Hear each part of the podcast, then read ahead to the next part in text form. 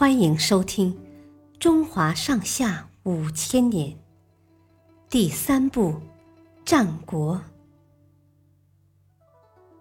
竹篓筑堤。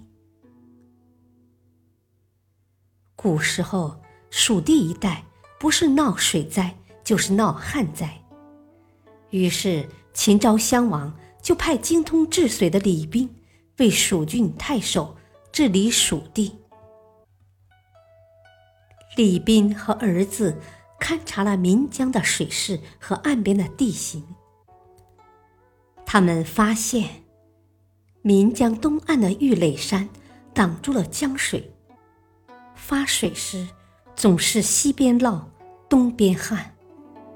于是李斌父子带领大家把山挖开了一个口子，让一部分水往东边流，这样。既可以泄洪，又能引水灌田。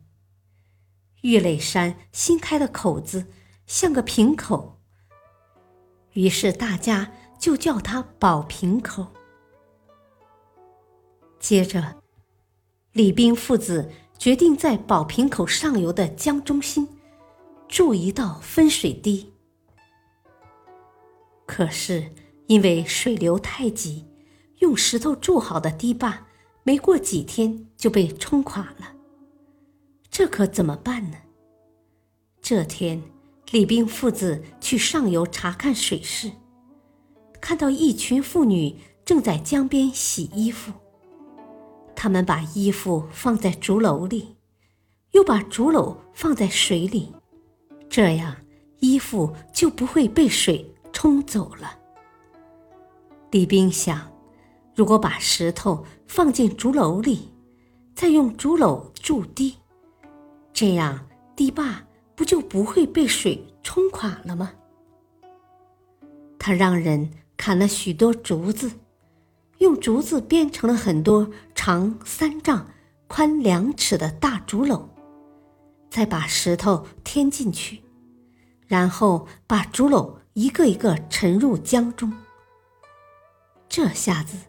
再急的水流也冲不动他们了。就这样，李冰父子带领工匠们，终于战胜了湍急的江水，筑成了分水堤。之后，李冰父子又修建了飞沙堰和平水槽。这些就是现在闻名世界的都江堰的主体工程。他们有效的控制了蜀地的水患，使成都平原成为了沃野千里的天府之国。谢谢收听，再会。